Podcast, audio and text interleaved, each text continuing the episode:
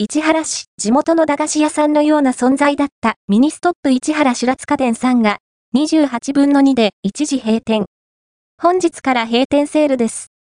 ミニストップ市原シュラツ家電さんが一時閉店するという情報をいただき、早速出かけてきました。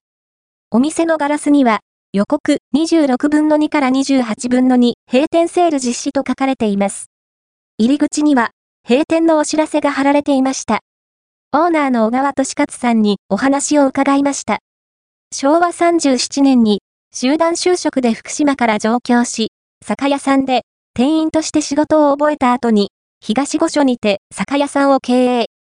25年前に縁があり、この地でミニストップ市原シュラツ家電をオープンさせたそうです。お客さんの顔を見るのが何より楽しみと、6年前にパーキンソン病と診断されつつも欠かさずお店に立っていたそうです。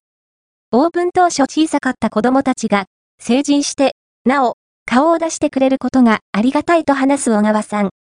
リフレッシュオープンだと単純に思って出かけたのですが、小川さんは、今回の閉店でお店を退くということです。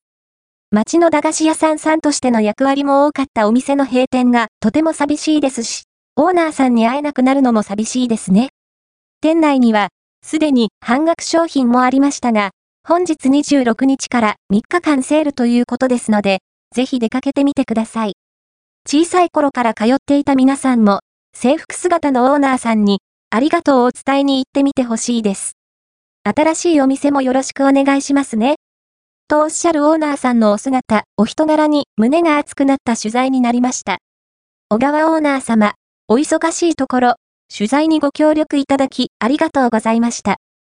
2月25日から2月28日9時0分から22時0分までの時短営業になるようなのでお気をつけください。